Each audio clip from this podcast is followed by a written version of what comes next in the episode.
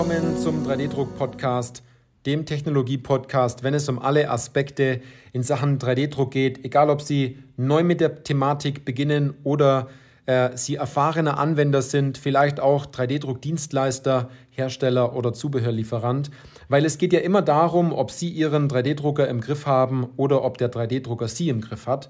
Ich bin Johannes Lutz und ich freue mich auf diese Podcast-Folge, weil diese Podcast-Folge den Titel trägt, lohnt sich FDM 3D-Druck denn überhaupt noch?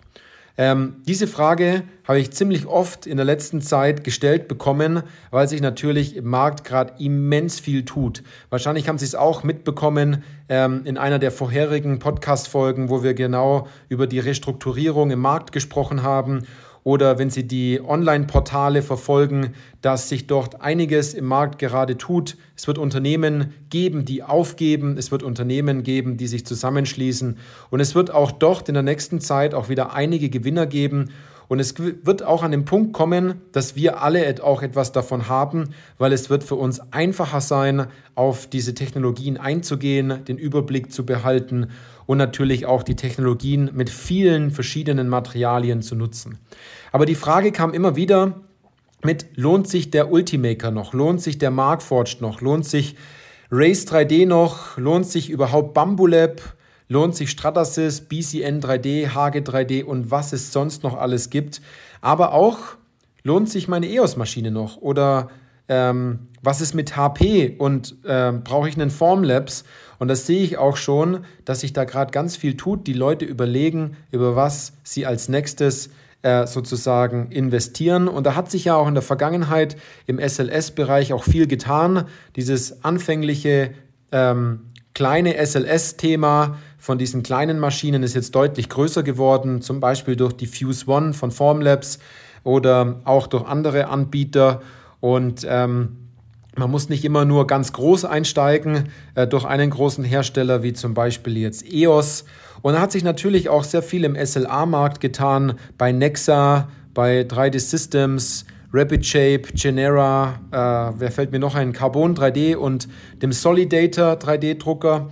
Und da stellt sich natürlich immer die Frage, was kauft man jetzt als nächstes? Was ist die nächste Investition?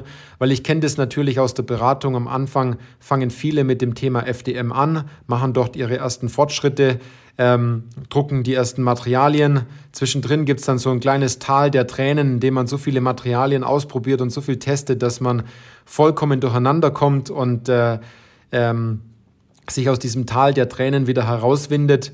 Und dann, wenn man so dieses Thema FDM ganz oft durchgespielt hat, dann kaufen sich andere natürlich dann so die nächste Technologie, so SLA äh, oder DLP. Und wenn man dann äh, diesen Bereich durchgespielt hat, vielleicht erkennen sie sich dann wieder, dann denkt man sich, ja, SLS, so das ist das nächste. Und dann gibt es natürlich auch Unternehmen, die sagen, äh, das ganze Kunststoffklump, das hebt doch alles nichts, äh, das zusammenbebte Plastikklump, äh, wir fangen gleich mit Metall-3D-Druck an. Und äh, ich kann Ihnen raten, tun Sie das am besten nicht, sofort einfach damit zu beginnen ähm, ohne sich äh, großartig in die Thematik eingearbeitet zu haben und wirklich die richtigen Anwendungen gefunden zu haben, weil ich viele Unternehmen in der Vergangenheit auch jetzt dort gesehen habe, die ähm, daran einfach verzweifelt sind, die sich wahrscheinlich gerade denken, hoffentlich baut irgendjemand ein Regal um diesen Metall-3D-Drucker rum. Ähm, oder man sich jetzt verdammt schwer tut, die Maschine jetzt auch zu verkaufen, weil ähm, gerade verkaufen sehr viele ihre Maschinen, kriege ich mit, egal äh, in, welchem, in welchem Bereich, weil man sich vielleicht diesen Bereich 3D-Druck in vielerlei Hinsicht nicht mehr leisten kann oder man einfach aufgibt oder sagt, äh, diese Sparte, die wird jetzt geschlossen, man hat lang genug rumgespielt, es hat nichts gebracht. Aber da bin ich auch ganz ehrlich, wenn man sich nur auf die Technik konzentriert und nur schaut, was man drucken könnte, dann wird es auch nichts. Denn man muss Anwendungen finden, die wirklich Zeit und Geld einsparen und äh, an, dass man auch an den Punkt kommt und eine wirkliche In äh, eine, eine Innovation im Unternehmen äh, damit auch voranträgt, ähm, dass sich durch diese neue Technologie, ich nenne es immer noch neue Technologie, obwohl sie schon ein paar Jahre alt ist, weil es für die Unternehmen relativ neu ist, dass sich dadurch auch was verändert. Also da muss man aufpassen, ich kann nur eins sagen, FDM ist geil, FDM funktioniert, viele Dienstleister haben FDM, Viele Teile werden im FDM gedruckt. Man hat eine große Materialauswahl. Natürlich hat man das in anderen ähm, Technologien mittlerweile auch, wie im SLA-Bereich. Da gibt es ja immer mehr Materialien. Da tut sich gerade auch viel äh, in, der, in der Hinsicht. Und ähm, da sollte man natürlich auch die Augen entsprechend immer offen halten. Aber es ist nicht so, dass man jetzt ja, viele Automarken sammelt äh, oder sagt, man muss jetzt viele Automarken äh, mal in seinem Leben gefahren haben, sondern es geht viel eher so, nutzen Sie gerne die Technologie, die wirklich etwas bringt. Ähm, Sie müssen nicht über andere Technologien nachdenken, ähm, wenn Sie davon keinen Nutzen haben oder keinen wirklichen Nutzen haben, sondern damit nur rumspielen. Weil Sie kaufen sich ja auch nicht eine Erodiermaschine, weil Sie denken, ja, die gehört halt irgendwie so mal in den Maschinenpark mit dazu, sondern Sie kaufen sich ja dann eher die nächste Fräsmaschine, die ähm, ihr Problem löst, weil sie vielleicht komplexe Frästeile haben, die sie äh, fräsen müssen, die vielleicht auch nicht zum, zum 3D-Druck geeignet sind. Also das sollte man immer die Augen offen halten. Aber 3D-Druck in der Hinsicht, dass man seine Anwendung genau kennt und dafür den richtigen Drucker auswählt, das ist das Richtige da dabei. Und äh, da gibt es noch eine Sache, und zwar, viele reden ja über Anwendungen, man sieht die Anwendungen in Zeitschriften, in Webinaren und so weiter. Und man liest natürlich auch immer, ähm, da hat man ganz viel Geld eingespart und ganz viel Zeit eingespart. Und dann stellt sich natürlich der ein oder andere auch immer die Frage, wie, wie kam es denn zu der Anwendung? Wie haben denn die Unternehmen diese Anwendungen gefunden? Wie ist man denn noch dort vorgegangen? Was, was gab es denn vorher überhaupt für ein Problem, ähm, dass es zu dieser Anwendung geführt hat, dass man doch jetzt so großartig davon profitiert? Und das ist etwas, das wird nicht berichtet. Und das kann man auch in vielen Reportings nicht nachlesen und auch vielen Anwenderberichten. Aber es gibt ja den 3D-Druck-Anwender-Report 2023, ähm, den wir ähm, für Sie, für die Podcast-Hörer oder auch für LinkedIn entsprechend erstellt haben.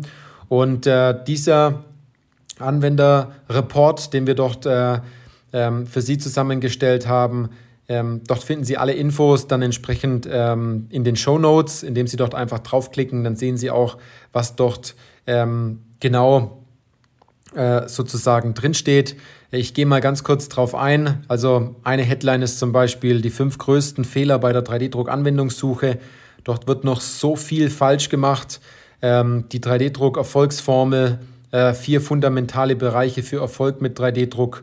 Ähm, denn wir sind an einem Punkt, ähm, wo wir jetzt natürlich diese Technologie auch wirklich gut einsetzen sollten, ähm, wenn die Zeiten rauer werden und man diese Anwendungen endlich umsetzt, die dort im Unternehmen noch schlummern. Und wenn Sie sich fragen, wie man diese Anwendungen nur findet, wie man dort vorgeht, wie man vor allem die Potenzialanalyse und die Anwendungsfindung Schritt für Schritt gezielt positiv beeinflussen kann und es nicht immer nur so ein, so ein Glücksspiel ist, dass man hofft, dass man etwas findet oder dass man hofft, nicht ins Fettnäpfchen zu treten in der Hinsicht, dass man äh, ein Thema anspricht, wo man eigentlich nur auf die Schnauze fliegen kann. Wenn Sie auch an dem Punkt sind, dass Sie sagen, Sie brauchen einfach viel mehr Anwendungen, Sie brauchen mehr ähm, Unterstützung in den einzelnen Abteilungen, damit Sie einfach mehr drucken, weil die Drucker eh schon da sind, dann holen Sie sich bei uns das kostenfreie äh, Strategiegespräch, wo wir genau auf Ihre Situation eingehen und in der Hinsicht Ihnen einen konkreten Plan mitgeben können, was Ihre konkreten Schritte sind,